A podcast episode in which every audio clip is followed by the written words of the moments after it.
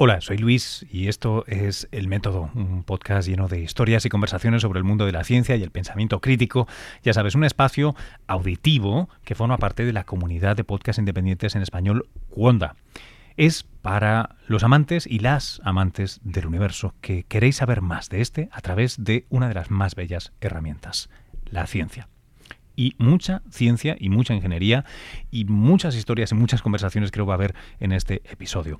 Veréis, he tenido el gustazo de poderle proponer y encima que acepte a un amigo del podcast, a Francis Villatoro, ya sabéis, arroba emulenews, que se prestara, prestara su cerebro y sus cuerdas vocales a este episodio, porque eh, mirando esta semana eh, algunas de las noticias eh, que, bueno que me llaman la atención, a veces leo cosas un tanto más oscuras que no necesariamente son Nature, Science, Cell y los grandes tal, aunque en este caso aparece en Science el trabajo, ¿no? Pero no es una cosa obvia.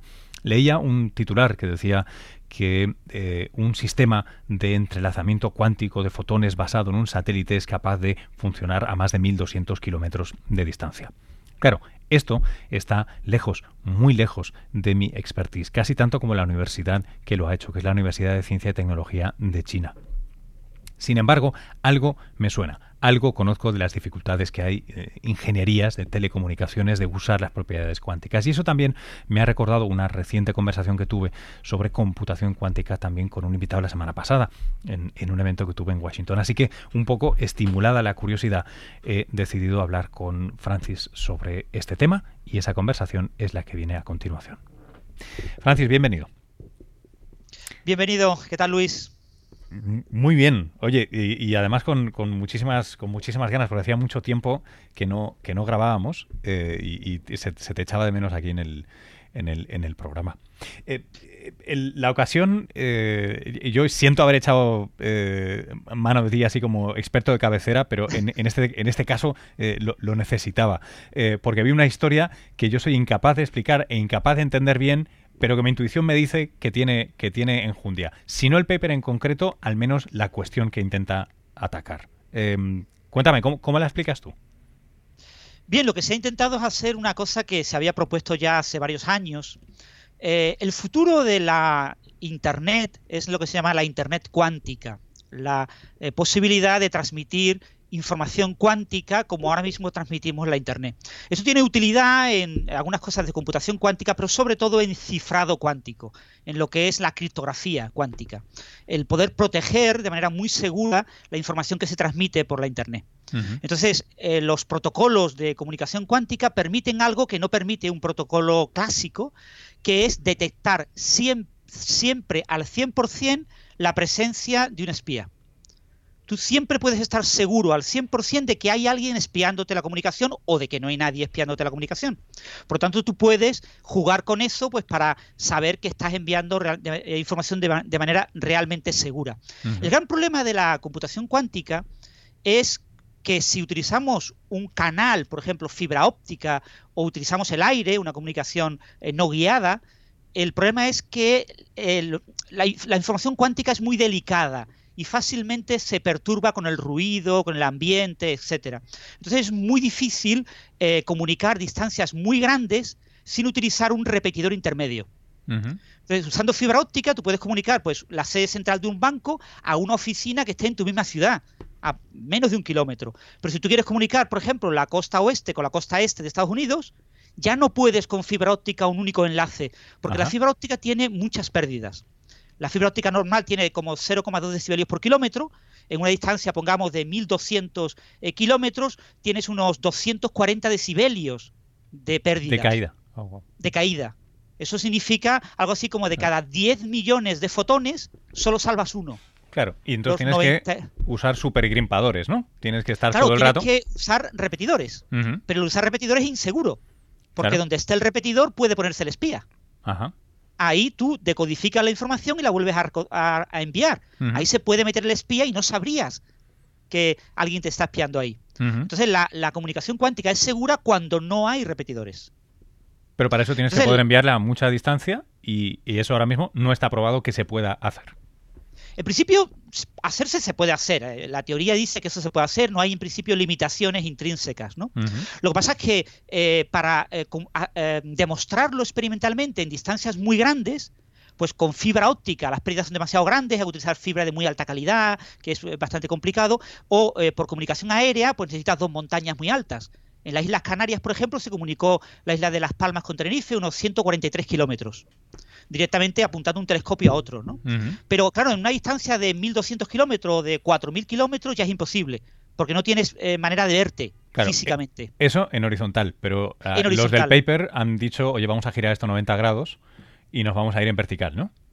Exactamente, o sea, una propuesta que es una propuesta ya clásica en este campo es poner un satélite, un satélite cuántico le llaman, que sea el que emita los fotones entrelazados, que emita la información cuántica y que la reparta entre las personas que se deben de comunicar entre sí. Entonces, el satélite actúa como fuente de los fotones entrelazados y eh, los, eh, digamos, los eh, telescopios, los receptores en tierra actúan como receptores de esos fotones entrelazados que vienen del satélite. Entonces, la única manera de controlar lo que se emite el satélite sería con otro satélite el espía tendría que ir a ir a ese satélite, alterar la, electrónica y meterse por medio, ¿no? Entonces, en principio, esto no es algo tan fácil, con lo que este tipo de comunicación promete ser una comunicación cuántica bastante segura. Eh, eh, Francis, ahora em, este, es, este es el esquema de lo que han intentado hacer en, este paper que publican eh, ahora. publica, por cierto, merece la pena decirlo, la Universidad de Ciencia y Tecnología de China. se ha publicado el día 15 de, de junio. Eh, una, de las cosas que yo creo que merecería la pena para, aquellos que no estén del todo familiarizados con, por qué, porque suena un poco mágico, ¿no? Según si, lo contamos así, em, ¿en qué está fundamentada esta propiedad? ¿Por qué sí puede hacer esto? Eh, se puede llevar a cabo este tipo de comunicación bajo el paradigma cuántico y no el clásico. Dicho de otra manera, esto del entrelazamiento, ¿qué es, cómo funciona, por qué te permite esta comunicación eh, teóricamente segura?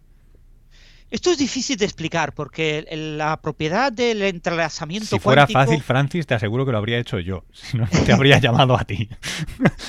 Sí, en, realidad muchos físicos cuánticos dicen que es imposible de explicar, ¿no? Pero bueno, la idea básica es que si yo comunico información probabilística, si yo emito bits eh, eh, con cierta probabilidad, eh, lanzar una moneda cara o cruz, una probabilidad clásica, yo tengo un único número pero en mecánica cuántica la información probabilística viene determinada por la función de onda, que es una amplitud de probabilidad, que tiene dos números. Tiene una amplitud, una probabilidad, y tiene una fase, un ángulo. Y con el ángulo yo tengo una información adicional. Entonces, si yo defino un protocolo, una manera de comunicarme con alguien, enviando cierta información de manera probabilística, yo le envío un objeto en el que es una moneda, y en el que él tira la moneda y le saca cara o cruz, Además de eso, si yo le mando dos monedas, esas dos monedas tienen una fase, tienen como un ángulo, son como flechitas. Y es una moneda que esos ángulos pueden interferir entre ellos, pueden interferir de manera constructiva y de manera destructiva.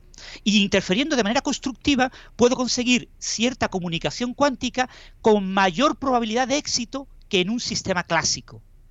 Yo puedo, si yo defino un protocolo clásico que me garantiza de que transmito el 75% de veces, hay una coincidencia entre la información que se envía y la información que se recibe, de manera cuántica, aprovechando esas, haciendo el protocolo adecuado, ¿eh? esto no es trivial, pero haciendo un protocolo adecuado, aprovechando ese grado de libertad adicional, que es la fase, yo puedo garantizar, por ejemplo, superar ese 75% y alcanzar, por ejemplo, un 86%, que es el tope teórico. Aquí en este experimento se ha logrado el 83%, 83 y pico.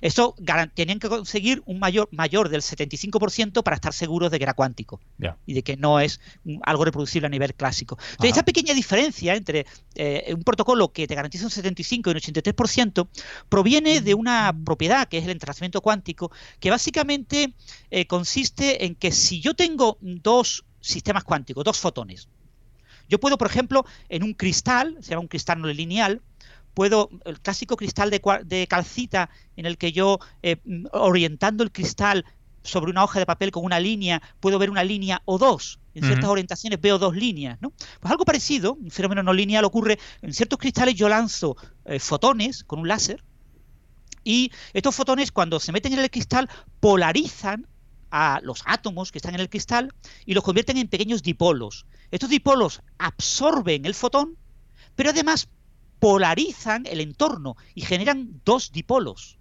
Estos dos dipolos se desexcitan, están en un estado excitado, y lanzan dos fotones. Entonces yo he lanzado un único fotón al cristal y obtengo dos fotones. Por supuesto, los dos fotones cumplen con todas las leyes de conservación de la energía. Es decir, por ejemplo, si el fotón que yo lancé tenía una cierta frecuencia, los dos fotones tienen una frecuencia cuya suma es la frecuencia original. Y eh, se conserva el momento, la energía, etcétera. Entonces, esos dos fotones yo los puedo eh, separar. Y resulta que lo más curioso es que por el principio de conservación del momento angular, las polarizaciones de ambos fotones son transversales, son complementarias. Si uno está polarizado en vertical, el otro sale polarizado en horizontal. Si uno sale en horizontal, el otro en vertical. Pero yo no sé cuál es cuál. El primero podría ser vertical o horizontal y el segundo justo lo contrario, horizontal o vertical. Lo único que sí sabes es que si uno es una cosa, el otro va a ser la otra. Punto. Y es en el momento en el que lo mides, en el que inmediatamente tú sabes cuál debe ser la otra. Pues lo sorprendente es que esta correlación no es una correlación clásica, que sería la correlación, por ejemplo, imagínate que tú tienes un, uh, un uh, reloj eh, que tú compartes con tu mujer y eh, todas las mañanas decidís aleatoriamente, tiráis una moneda, si te llevas tú el reloj, se lo lleva ella. Entonces yo, si te veo a ti con el reloj, sé que ella no tiene reloj. Lo tienes tú. Si te veo que tú no tienes el reloj, sé que lo tiene ella. Pero imagínate que además del reloj está la hora la flechita. Y eso ya es información cuántica. Y además, viendo la flechita, yo sé eh, información adicional a lo que es solamente tener el reloj. Y esa flechita es lo que me da la información cuántica. Me da un poquito más de información y jugando de forma adecuada, yo puedo incrementar la probabilidad de ciertos protocolos en los que utilizo más de un reloj. ¿Eh? Entonces, en este caso, estos dos fotones entrelazados que se han generado en la fuente, en el satélite, eh, este satélite chino, eh, que está a unos 500, 500 y pico kilómetros de altura, estos dos fotones entrelazados se reciben en tierra, yo puedo medir esos fotones. Cuando yo los mido en tierra, yo los tengo que medir en una orientación, un experimento de, de polarización con una orientación determinada. Claro, tú dices, pues puedo ser, si yo sé que eran horizontal o vertical, los puedo medir en horizontal o vertical. Pero lo más curioso de la mecánica cuántica es que yo también podría medirlos en tierra en diagonal. Entonces, si un fotón me viene en vertical, tiene un 50% de probabilidad en diagonal está hacia arriba o en diagonal está hacia abajo. Y si un eh, fotón viene en horizontal, tiene un 50% de probabilidad de estar arriba o abajo. Pero cuando yo lo mido en, diagonal, lo sorprendente es que si los dos fotones están entrelazados y en uno, en un lugar mido en diagonal hacia arriba, en el otro lugar midiendo en diagonal mediré siempre hacia abajo. Nunca mediré en diagonal hacia arriba. Este fotón era vertical. Había un 50% de probabilidad de que en diagonal lo midiera hacia arriba o hacia abajo. Pero lo he medido hacia arriba. El otro fotón está en horizontal. Hay un 50% de probabilidades de que eh, midiendo en diagonal esté hacia arriba o hacia abajo. Pero si ya medí uno hacia arriba, el otro necesariamente está hacia abajo. Y eso es una cosa que incluso ocurre cuando ambos lugares donde yo mido están separados una distancia más grande de la que podría recorrer la velocidad de la luz en el tiempo que hago entre esas dos medidas. Es decir, esto es un comportamiento no local. Y esto es lo que han tratado de hacer estos investigadores chinos, esto es un experimento ya clásico, ¿no? Eh, buscar eh, separar lo suficiente eh, ambos sistemas y hacer las medidas lo suficientemente rápido como para que sea imposible, aquí creo que el factor era como 2,4, eh, eh, se requeriría que la señal se hubiera transmitido a una velocidad 2,4 veces más alta que la velocidad de la luz en el vacío para que se hubiera podido transmitir esa información. Entonces, fíjate, una cosa que en principio debería ser completamente aleatoria, en el momento en el que yo cuando mido en diagonal, mido hacia arriba, no hay posibilidad de que esa información se transmite y llegue al otro lugar. En el otro lugar, cuando yo mido en diagonal, mediré hacia abajo. Claro, el problema es que yo tengo que medir en diagonal, ¿vale? Y la diagonal tiene que ser la buena. No vale cualquier diagonal. Entonces yo me tengo que poner de acuerdo con el otro, eh, eh, con información clásica, tengo que transmitir información clásica diciendo, tu medida la tienes que interpretar sabiendo que yo medí en diagonal de esta manera. Es decir, en este tipo de protocolos siempre tiene que haber un canal clásico que comunique las dos estaciones en tierra, eh, dando información clásica a la velocidad de la luz, para poder garantizar que yo interpreto adecuadamente las medidas.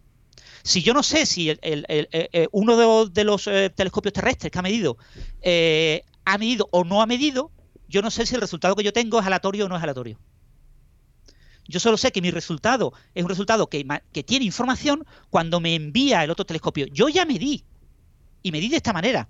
Por lo tanto, tú tienes información en tu, en tu otro extremo. Oye. Esto es lo curioso. Es decir, la, la cuántica no viola la relatividad.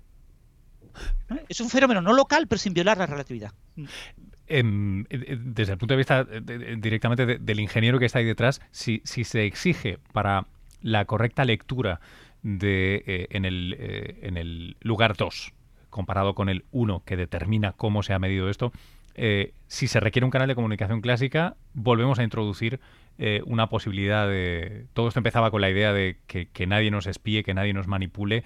Em, e, entiendo que no el mensaje, pero sí la manera de medir se puede, se puede manipular si, si volvemos a incluir un canal de comunicación clásica.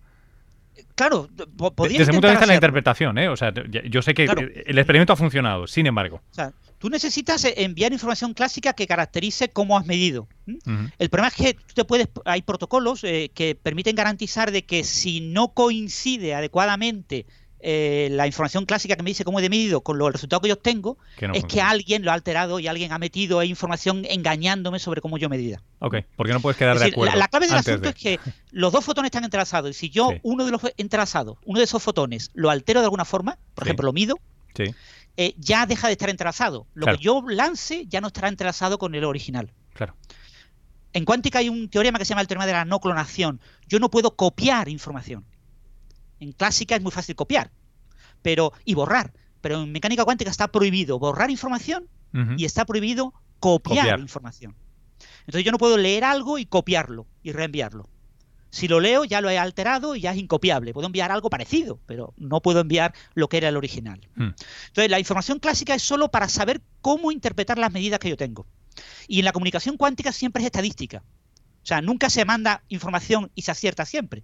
No hay un 100% de acierto, sino que yo mando pues una serie de bits, yo sé, imagínate 100 bits y de cada 100 bits que yo mande, 100, eh, elementos de información, pues 10 eh, codifican información, el resto son complementarios para que el protocolo funcione y estadísticamente yo pueda verificar si alguien me está toqueteando las cosas o no. Bueno, pero eso de alguna manera también, eh, porque igual la gente no lo sabe, pero en, las telcos de toda la vida eh, jamás un bit es un bit, ¿no? Los bits mínimos se triplican, ¿no? Que es, que es la manera más económica de asegurar que pues la información viene a ser eso, ¿no? La idea de que si envías, si duplicas un bit, claro, nunca sabes cuál de los dos se ha invertido, ¿no? Si uno era 1-0 o 0-1. Pero si envías tres, la probabilidad de que dos se alteren es, es mucho menor que la probabilidad de que uno se altere. Entonces, tres es lo mínimo. Tienes que triplicar un bit o más los algoritmos de corrección de ruido, que obviamente también se aplican en comunicaciones clásicas, tienen el problema de que el ruido eh, realmente tú nunca sabes si la fuente de ruido es completamente ruido blanco, es decir, de verdad es ruidosa, eh, aleatorio completamente, o si tiene un cierto color, un, sesgo, un ruido con cierto sesgo. Entonces el espía puede mm, introducir sus actos y generarlos como si aparentaran ser ruido. En comunicación clásica, siempre todos los protocolos se pueden violar con un espía que meta ruido.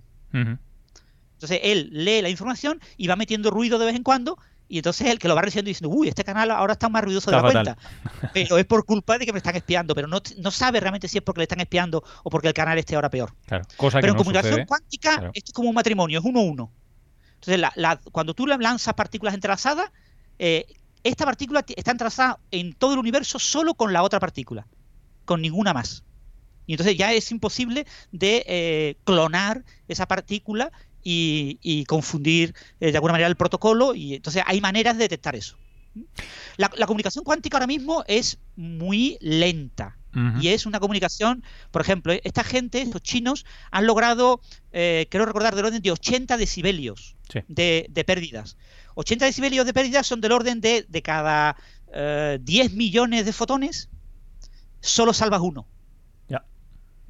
¿Vale? O sea, tú tienes que enviar 10 millones de veces las cosas para garantizar que alguno llegue bien, ¿no? Claro, es que están recorriendo una distancia muy grande, ¿no? Esto probablemente mejorará, pero no va a mejorar mucho. Es decir, esta comunicación es para las personas que quieren seguridad absoluta de que nadie les espía y que puedan pagar una comunicación suficientemente lenta y suficientemente costosa. Bueno, también es cierto que eh, esto está todavía en una fase muy, muy de bricolage casi. El, yo hace unos días estaba hablando con, con un tipo que está en eh, que está en, NASA, en, JPL, y que está llevando la parte de, computación cuántica, precisamente es uno de los tipos que diseña algoritmos eh, para aprovechar. Tienen un, tienen un D-Wave. y otra máquina más que no recuerdo cuál es. y claro, parte de lo que me decía es, bueno, esto es cojonudo, pero, pero sentados todos. que, estamos aquí haciendo, aunque empiezan a tener algunas, algunos intentos de, aplicación, sobre todo con la banca y tal, pues están muy preocupados con eso, ¿no? Con los canales de comunicación segura, sobre todo las autenticaciones de, de operaciones al menos de cierto nivel, vamos a ponerlo así, ¿no? Eso y NSE y tal están bastante interesados. Luis, Luis, el, el, cifrado cuántico ya es comercial. Eh, los primeros dispositivos comerciales de cifrado cuántico son de hace 20 años.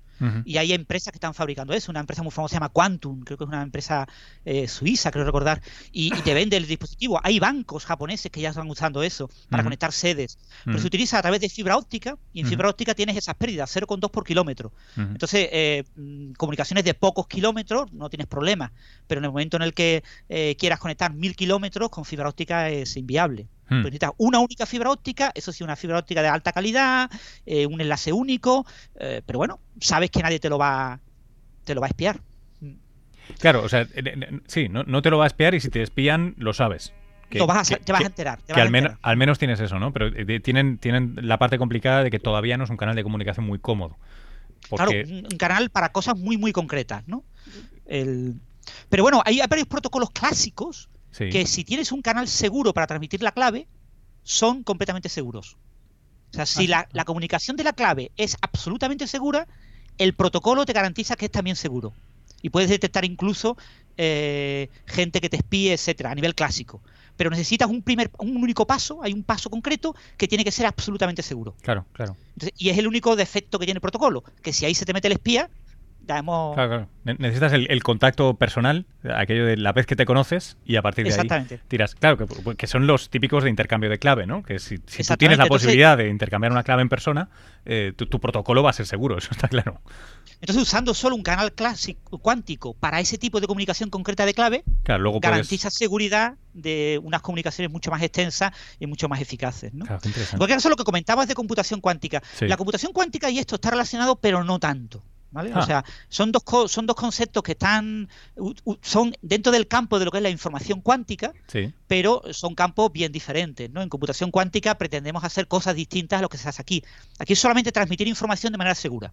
Sí, sí. En computación cuántica yo lo que pretendo es calcular ciertas cosas de una manera un poquito más eficiente que con un computador clásico. Son, o sea, son dos aprovechamientos distintos de, la naturaleza de, la cuántica, ¿no? por un lado, simplemente es voy a transmitir información clásica, en el fondo, la información es clásica, pero en un vehículo que es cuántico, para, para asegurarme, para aprovechar eh, sus características. En el otro es, no, no, no, no, paso de la información clásica, eh, voy a ver qué puedo hacer con la información o, al menos cómo se manipula la información desde el punto de vista cuántico, ¿no? Que, también está avanzando.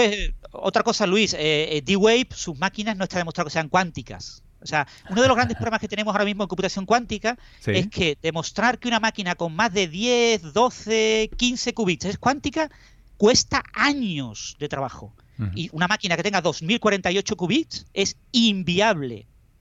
Pero por principio, inviable comprobar que sea cuántica. O sea, la única manera que tienes de comprobar que sea cuántica es con una máquina más grande. No, hacer algo con esa máquina que nadie puede hacer con el mayor supercomputador del mundo. Claro. Dice, mira, este problema lo he resuelto yo, a ver si eres capaz de resolverlo. Ah, pues yo no soy capaz. Entonces debe ser cuántico. Pero eso todavía no se ha hecho. Entonces tú puedes construir máquinas uniendo muchos qubits o muchos bits cuánticos, pero esa máquina no es cuántica. ¿Vale? Por ejemplo, hay, mucha gente que la, diferencia entre lo cuántico y lo clásico es muy sutil. Por ejemplo, en, computación eh, cuántica hay lo que se llaman conjuntos universales de puertas lógicas cuánticas. Es decir, yo puedo con ciertos elementos circuitales construir un ordenador cuántico tan general como yo quiera. Mm. Bien, pues si tú utilizas elementos circuitales con dos pins, con dos entradas y dos salidas, puedes construir de manera universal un ordenador cuántico y sin embargo se puede simular de forma eficiente con un ordenador clásico. Un ordenador clásico puede simular de forma eficiente un circuito cuántico hecho con puertas de dos pins. Necesitas que alguna de las puertas sea de tres pins, de tres entradas y tres salidas para lograr, o al menos tres entradas y una salida, para una puerta como la de Toffoli, por ejemplo, para lograr que ya no se pueda simular de forma eficiente en un ordenador clásico. Entonces, que un ordenador esté hecho a base de qubits no significa que sea cuántico, significa que utiliza bits cuánticos, nada más, como fuente de aleatoriedad, como fuente de no determinismo, pero no tiene que utilizar el entrelazamiento, tiene que ser una computación coherente, es decir, la superposición cuántica se tiene que mantener durante todo el, proceso. En el momento en el que en algún momento deje de estar esa superposición cuántica, ya hay que ver qué ha pasado. Puede haberse roto todo el cálculo o solo parcialmente el cálculo. Entonces, la eficiencia cuántica, digamos, la ventaja cuántica, se pierde muy fácilmente. Claro, y parte de lo que me decían era que, su trabajo normalmente es de caracterización de las máquinas, que en realidad computar computan poco. Lo que se pasan todo el rato es viendo si esto que me han vendido realmente funciona como se supone que funciona. Claro, porque son máquinas más muy pequeñas, con pocos qubits no, no haces nada. O sea, los primeros microprocesadores tenían un millón de transistores, el equivalente sería un millón de, bits, ¿no? Eh, realmente con unos miles de, de, bits no haces prácticamente nada. Si la máquina fuera realmente cuántica y fuera maravillosamente cuántica, eh, no habría ningún problema. Pero es que, claro, mm, tienes un qubit que tiene una vida de nanosegundos y pones eh, dos qubits y tienes una vida de centosegundos y pones cuatro qubits y tienes una vida que no puedes ni medir. Es que no vive nada. Y ahora me dicen, no, por ahora yo voy a, montarte un circuito con 16 qubits y al lado otro de 16 qubits y después te voy a montar una máquina de 2048 qubits. Pues eso no es cuántico mm, por ningún lado. Entonces, no, pero bueno, puede que haya algo de cuántica, que no se pierda todo de golpe y se pierda, pierda y tenga algún poquito de ventaja. Bueno, pues demuéstramelo. Todavía no está demostrado. Eh, em, eh, te voy a hacer una pregunta que solo va a denotar mi ignorancia, pero... Em,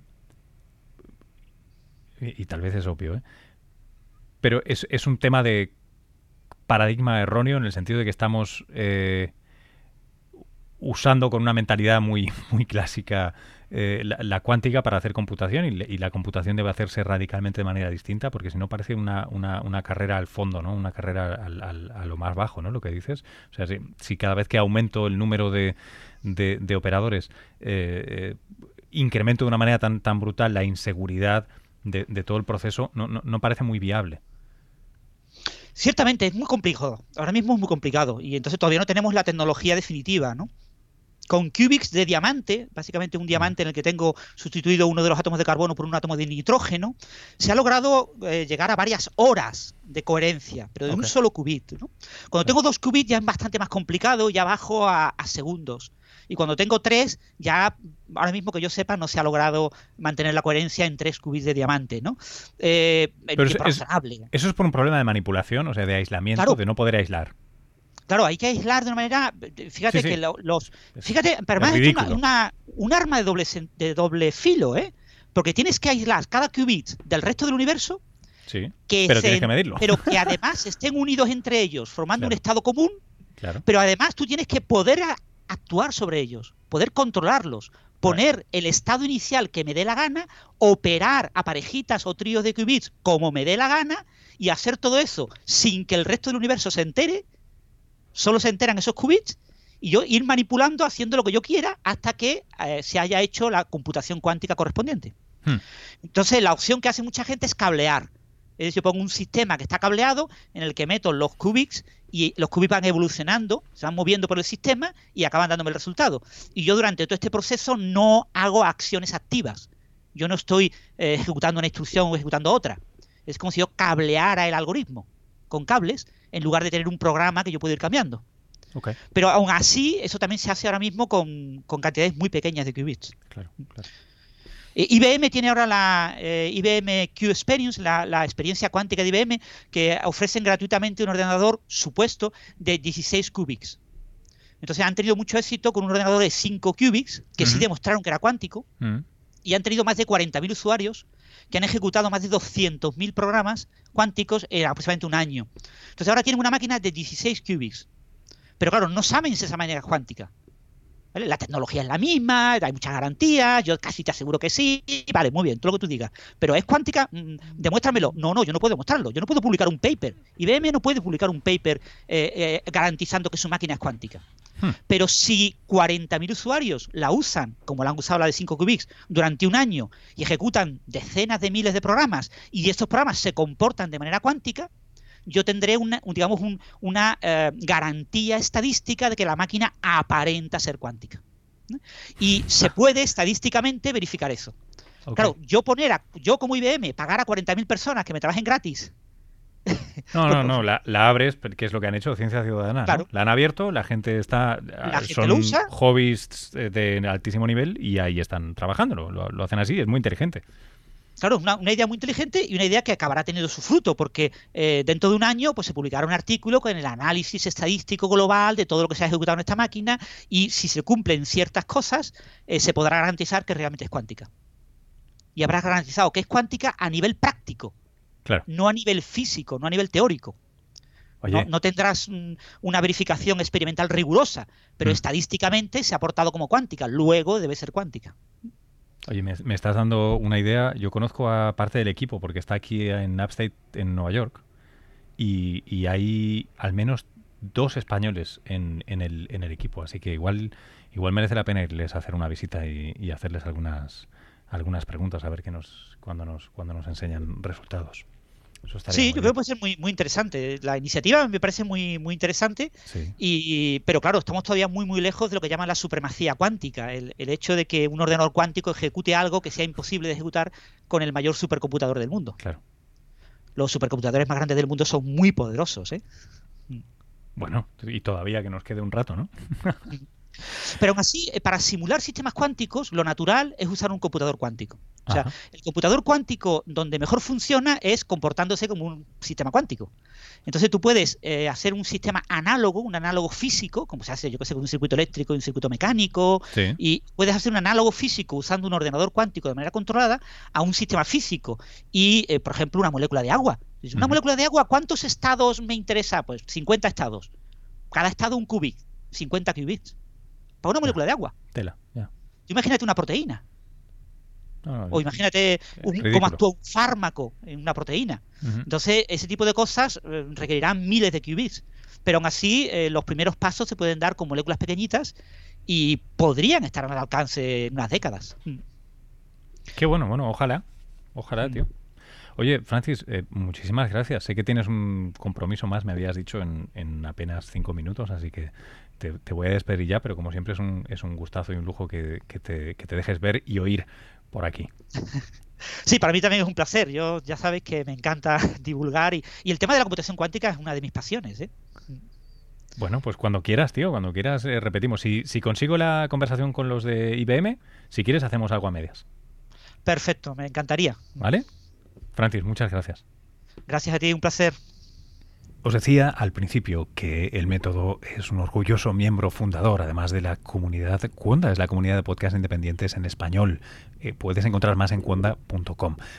Mira, os quiero hablar un minuto de ella porque precisamente la semana que viene, viernes y sábado, eh, va a ser aquí en junio, aquí en Nueva York, en la City University of New York, en CUNY, los días 23 y 24. Vamos a estar participando en el Latino Media Summit. Es un foro, es un centro donde nos vamos a juntar proyectos y personajes eh, interesantes, eh, eh, innovadores sobre los medios en español o hispanos.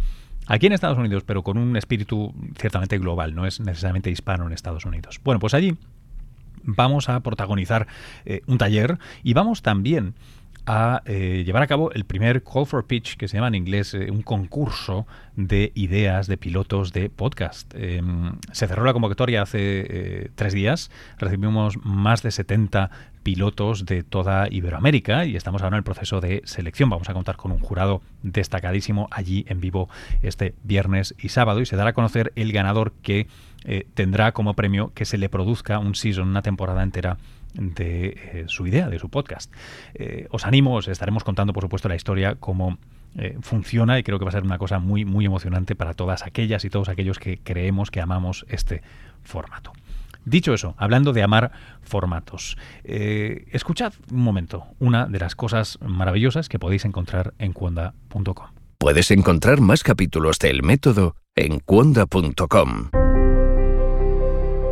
Y además, descubrirás las Raras, un podcast realizado desde Chile por Catalina May y Martín Cruz. Cuentan historias de libertad con sus protagonistas y sus espacios sonoros. Cuando llegó a Coihueco, el primer hombre de color que alguna vez puso un pie en ese pueblo campesino, su presencia llamó poderosamente la atención de la comunidad local, pero no fue tanto el color de su piel lo que los impresionó, sino la tristeza de su semblante.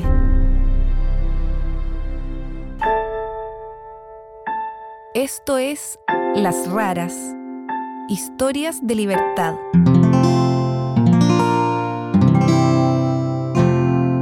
Descubre nuevos podcasts en Cuanda, la comunidad de podcast independientes en español. Y ya, echamos el cierre por hoy. Espero que os haya gustado. Voy a enlazar en las notas del podcast, obviamente, el artículo.